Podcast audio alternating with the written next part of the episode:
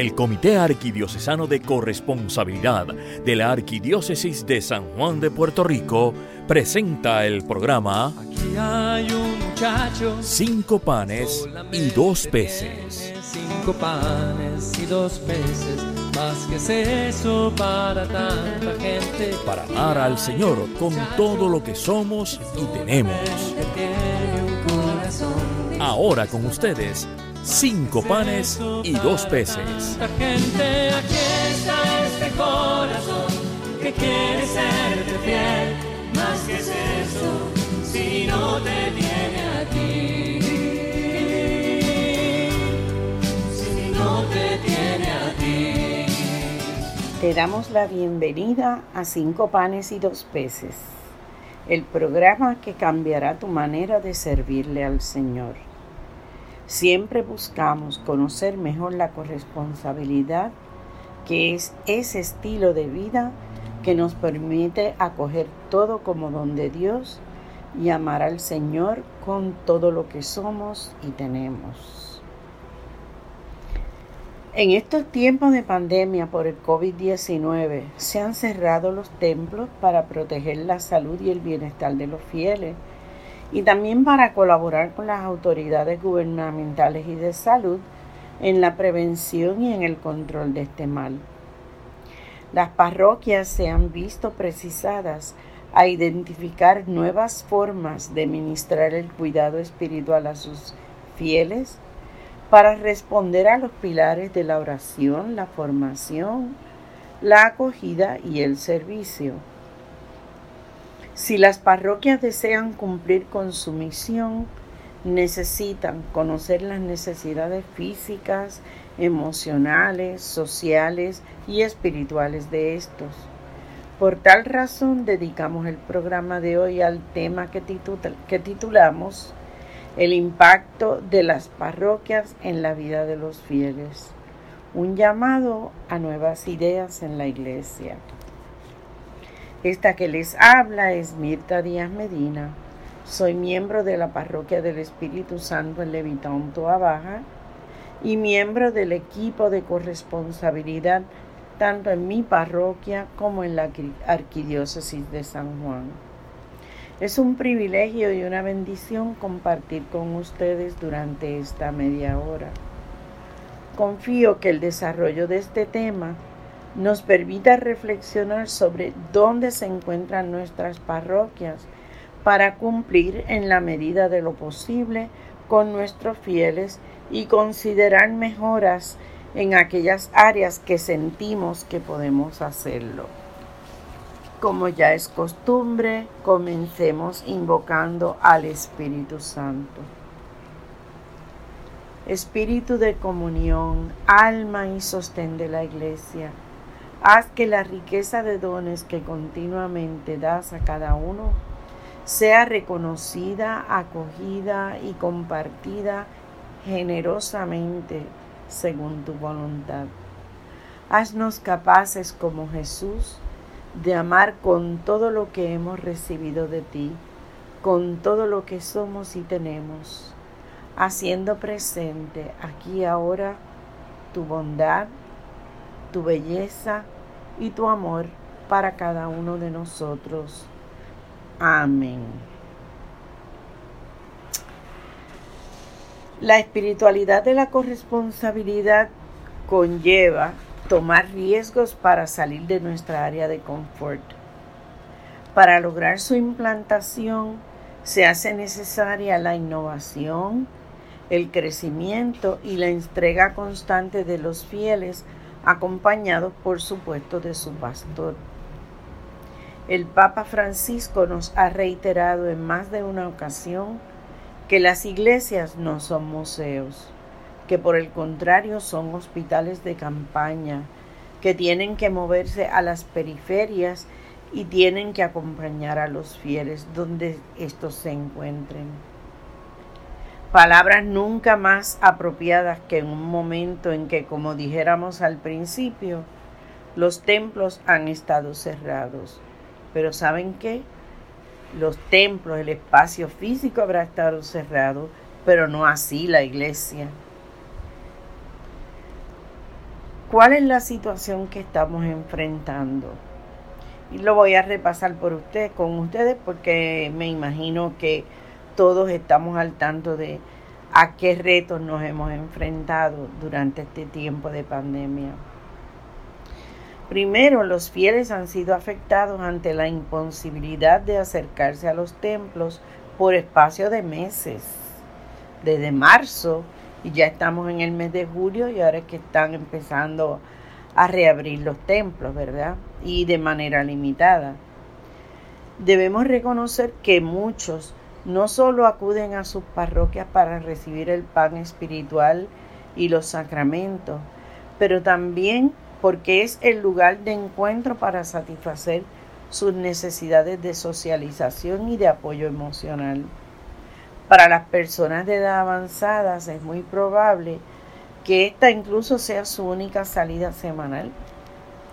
Sabemos que donde hay salón parroquial, los fieles se requedan, por decirlo de alguna manera, ¿verdad?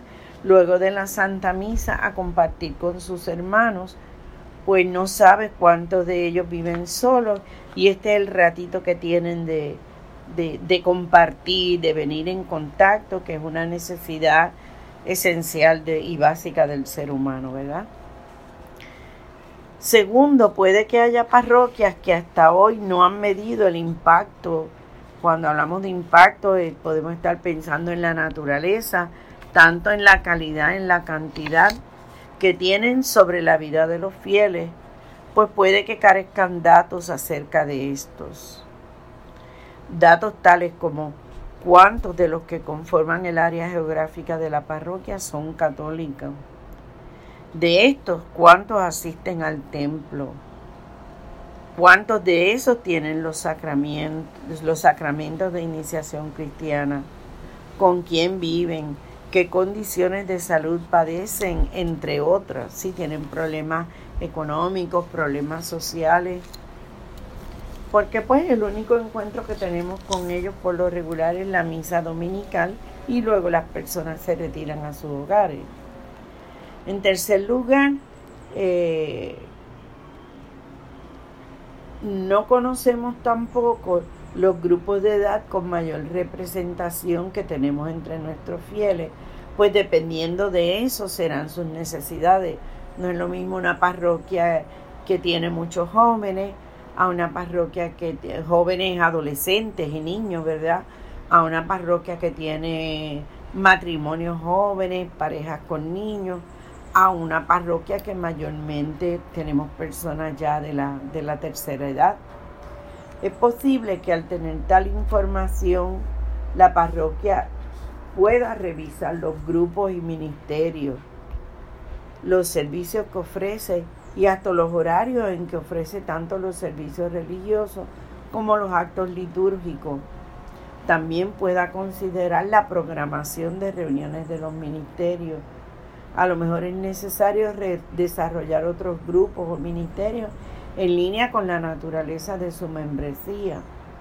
Si las personas trabajan, por ejemplo, tú no puedes tener un, un, grupo que sea mayormente de adultos jóvenes o que estudian en la universidad de adultos jóvenes en horario diurno, porque les confligiría.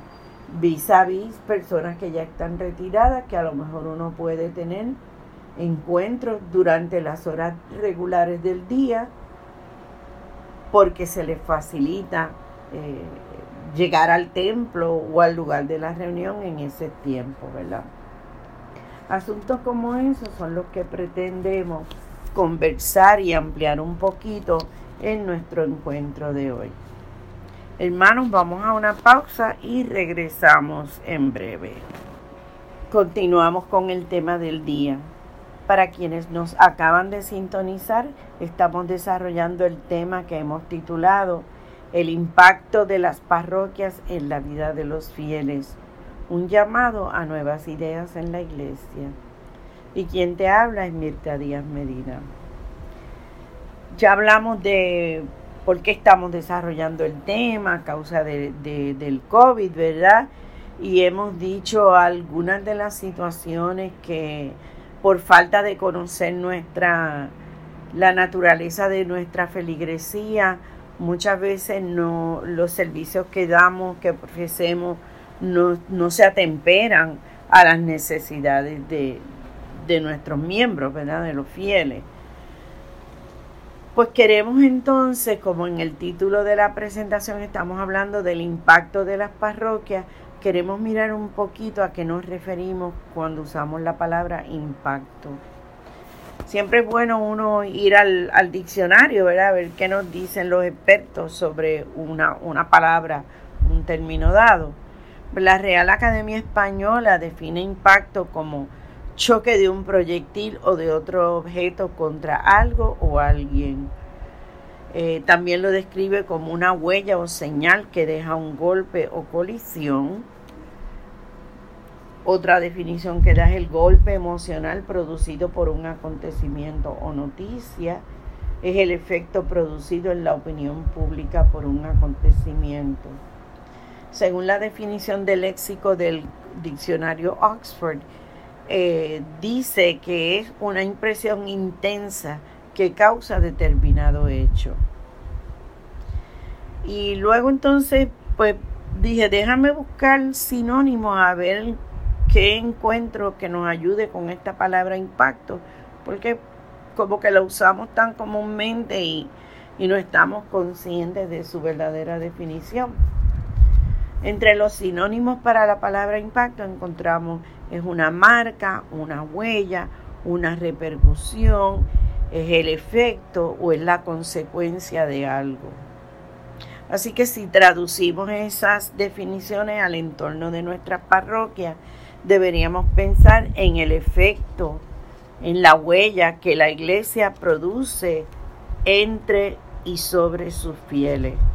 Y para eso es necesario preguntarnos cuán relevante es la parroquia hoy por hoy para los católicos, especialmente cuando hay quienes no están formados en la fe y no le ven la relevancia de a congregarse este, en, las iglesias, no le ven la, la relevancia para su vida. Si las parroquias queremos saber esto, es decir, cuán relevante es la iglesia para ellos, tenemos que movernos a obtener esa información que en muchas parroquias la desconocemos. ¿Por qué? Pues porque mucha gente piensa que la gente sabe que la iglesia está ahí, que si son católicos deben acercarse y buscar la iglesia, que es a ellos a, que les toca, a quienes les toca acercarse. ¿Saben qué? Esto es un error un gravísimo error. El Papa Francisco nos dice que Él quiere una iglesia en salida, es decir, nosotros salir a buscar a los fieles, a los que están alejados.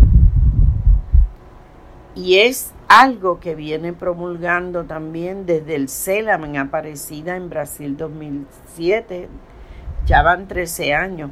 Pero antes que eso, desde Vaticano II, en la segunda mitad del siglo pasado se estaba hablando de, abrir ventanas, ¿verdad? De que la iglesia respirara. Dice Papa Francisco que prefiere una iglesia herida por salir que anquilosada por mantenerse encerrada.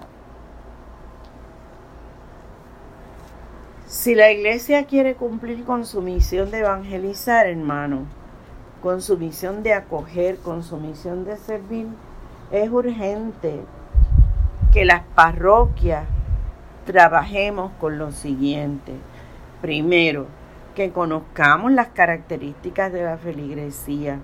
Tenemos que medir el impacto que ejercemos en la comunidad parroquial usando métricas concretas y no solo la percepción nuestra de que pensamos que la parroquia está bien y que se está cumpliendo con la misión de anunciar el querigna, pues porque tenemos unos, unos, unos servicios religiosos, unos grupos, unos ministerios. Tenemos que plantearnos y buscar contestaciones a preguntas difíciles como son lo que se hace en la parroquia, ¿en realidad funciona? ¿Cómo lo sabemos? ¿Estamos haciendo la diferencia? no nos damos cuenta a veces que hay grupos que ya no tienen razón de ser porque el, eh, el objetivo inicial que tenían se llenó o, ya no es relevante a la, a la sociedad actual en que estamos, ¿verdad? A la comunidad en que estamos enclavados. Hay que plantearse y buscar solución también a la siguiente pregunta. ¿Es nuestra comunidad parroquial mejor como resultado de nuestro esfuerzo o estamos tibios? Recuerden que la palabra dice que el Señor nos quiere fríos o calientes, pero tibio no nos quiere. Otra pregunta, si dejáramos de hacer lo que estamos haciendo al presente, ¿le importaría a alguien? No es suficiente con decir que estamos tratando y que hacemos cosas y que ejercemos un impacto si no tenemos cómo evidenciarlo o comprobarlo.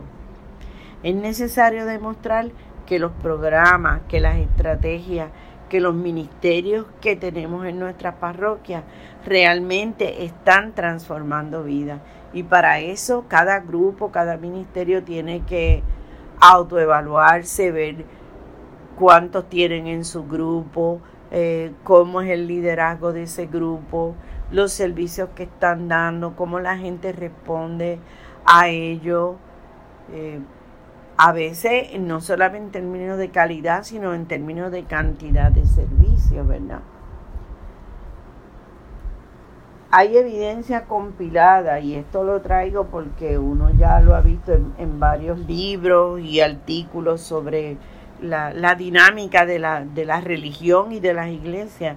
Hay evidencia compilada en varios libros y reportajes y artículos eh, donde se indica que las métricas relacionadas con las iglesias se están afectando, están bajando incluso la asistencia a la misa dominical, el ofrendar, la cantidad de servidores, etcétera pues tenemos que ver cómo está la salud de nuestras parroquias en ese sentido. Al desarrollar un evento parroquial, esto es lo otro que debemos ver, o sea, hacemos cosas por hacerlas, como decía anteriormente, o al desarrollar un evento parroquial tenemos unos objetivos claros, tenemos identificado cuáles son los resultados que esperamos. Incluso cuando hacemos ese tipo de planificación, deberíamos indicar cómo le vamos a dar seguimiento para medir el impacto de ese esfuerzo. Y otra de las cosas que tenemos que preguntarnos es si nosotros estamos rindiéndole cuenta a los fieles de sus aportaciones, tanto económicas como la entrega de su tiempo y de su talento, y el impacto que eso tiene sobre la vida parroquial. En la medida en que esto se hace, es decir, se le, se le informa a los parroquianos, eh, estas son las actividades que se han llevado a cabo, estas son las cantidades de servicios que se han dado, eh, tanto de caridad como de catequesis, como de bautismo, como los encuentros de los grupos comunitarios, etcétera. En la medida en que se les rinde cuenta a los fieles con, los donativos, con las ofrendas que las personas dan, o cómo se dispone de ese dinero. La iglesia tiene que rendirle cuentas a los fieles, porque en la medida en que eso se hace, en esa medida los fieles eh, se sienten que, que ellos importan, que su aportación es importante y necesaria, y eso los lleva a comprometerse y a involucrarse más tanto en ser acogedores como en ser servidores. Hermanos, vamos a una pausa y regresamos en breve. Continuamos con el tema del día. Para quienes nos acaban de sintonizar, estamos desarrollando el tema titulado El impacto de las parroquias en la vida de los fieles. Un llamado a nuevas ideas en la iglesia y quien te habla es Mirta Díaz Medina.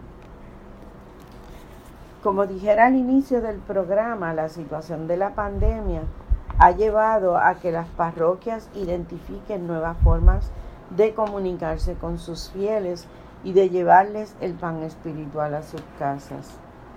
Así las cosas, nuestros párrocos, párrocos aún los que no se sienten muy afines a la que no son muy afines a la tecnología, se han visto en la necesidad de utilizar los medios de comunicación social para llegar a ellos.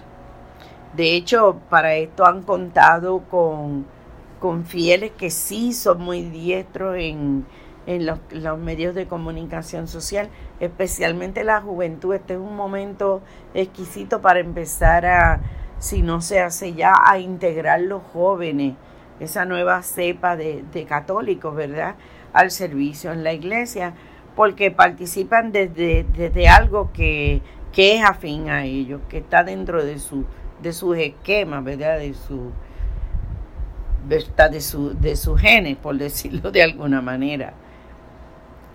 Pues los sacerdotes se han visto en la, en la necesidad de utilizar los medios de comunicación social para llegar a ellos. ¿Qué se ha hecho? Se ha recurrido a la transmisión de misas en diversos horarios, en diversos formatos, como lo es Facebook Live, como es YouTube, hay parroquias que han iniciado prácticas piadosas como el rezo del Santo Rosario, eh, la liturgia de las horas, la coronilla, de la misericordia. Durante el tiempo de cuaresma tuvimos retiros espirituales, tuvimos triduo, tuvimos hasta todo el, el triduo pascual, ¿verdad? Eh, desarrollado de esta manera, con las modificaciones que el enclaustramiento y distanciamiento social nos requería, ¿verdad? Todo con el propósito de mantener a los feligreses en contacto con su pastor y viceversa. Incluso hay párrocos, hay que han iniciado sesiones especiales informales para catequizar y comunicarse con ellos, uno desde su balcón, otra desde su oficina, otros hasta desde la cocina compartiendo eh, recetas y música cristiana y consejos de manera informal, pero una manera diferente de catequizar a la que se ha ido recurriendo. ¿Qué hemos encontrado en el camino? Hay párrocos que en ánimo de ejercer su pastoreo y atender no solo a las necesidades espirituales, sino las materiales, porque esta pandemia ha representado dificultades en todos los ámbitos para la familia, ¿verdad? Necesidades de alimentos, de trabajo, de salud, entre otras. Se han encontrado los, párrocos que carecen de datos de sus fieles como lo son los nombres, la composición familiar, la dirección, el teléfono, correo electrónico, formas para poderlos contactar. A pesar de que los párrocos han usado, otra de, de los hallazgos es que a pesar de que los párrocos han usado medios cibernéticos para llegar a los fieles, no sabemos exactamente cuántos pueden haberse beneficiado de esto, pues hay quienes carecen de computadoras, de celulares inteligentes o de programas como Facebook, YouTube, este, para acceder a los mismos, inclusivemente con conocimiento de cómo manejar la tecnología. Y podemos preguntarnos, ¿qué puede convertirse en posibilidades para las parroquias a raíz de esta pandemia? Que muy bien puede aplicarse no solamente a la situación de pandemia, sino a situaciones de huracanes que estamos atravesando la época ahora misma, terremotos y otros fenómenos que limiten el que los fieles puedan llegar al templo. Pues yo creo que hay varias, ¿verdad? Orejitas y, y cositas que podemos conversar sobre este tema. Primero, que es necesario para las parroquias que aún no lo tienen iniciar un registro de fieles que contenga una información mínima básica para poderlos contactar en situaciones como esta. Por lo menos el nombre de la familia y un número de teléfono eh, y si posible su dirección. Porque si, por ejemplo, es una comunidad que divide en secciones, pues uno puede conglomerar las situaciones por, por secciones o por bloques de calle, o si es un condominio, por piso, etcétera, ¿verdad? En una parroquia en particular, por, por, comentarles algo, fue posible contactar a los fieles que ofrendan con el sistema de sobre, porque de esas personas se tenía este, esta información, por lo menos el teléfono y la dirección. Se constituyó un equipo para llamar y se logró contactar sobre 300 familias.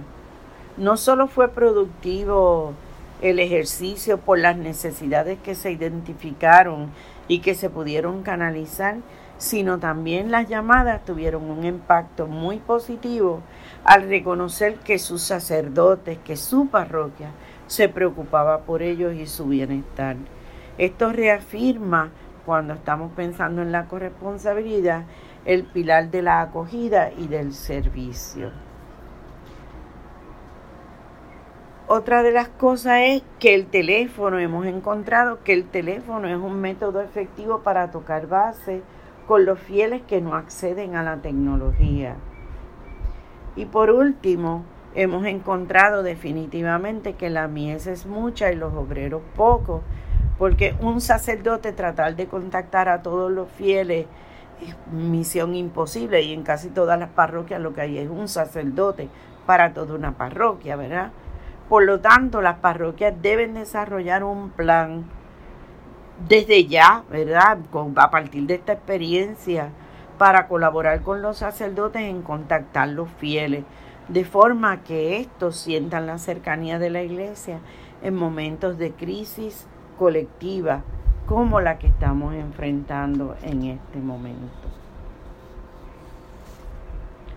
Al final esta transmisión nosotros quisiéramos proveerle una serie de sugerencias para lograr que las parroquias eh, pueda efectivamente tener un impacto positivo y cumplir con su misión.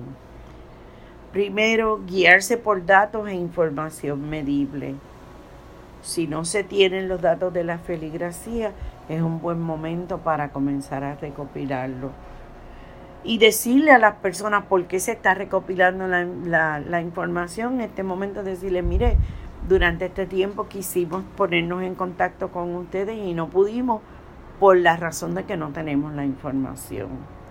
Siempre habrá quien no quiera proveerla, pero pues ya eso es una decisión de, del feligrés, ¿verdad? No porque la iglesia no haga el esfuerzo.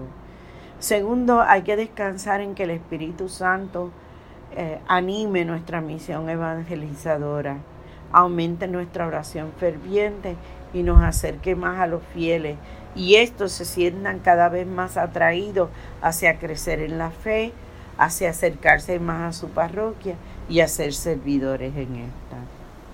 Tercero, abrazar un modo de pensar que promueva abordajes innovadores significativos.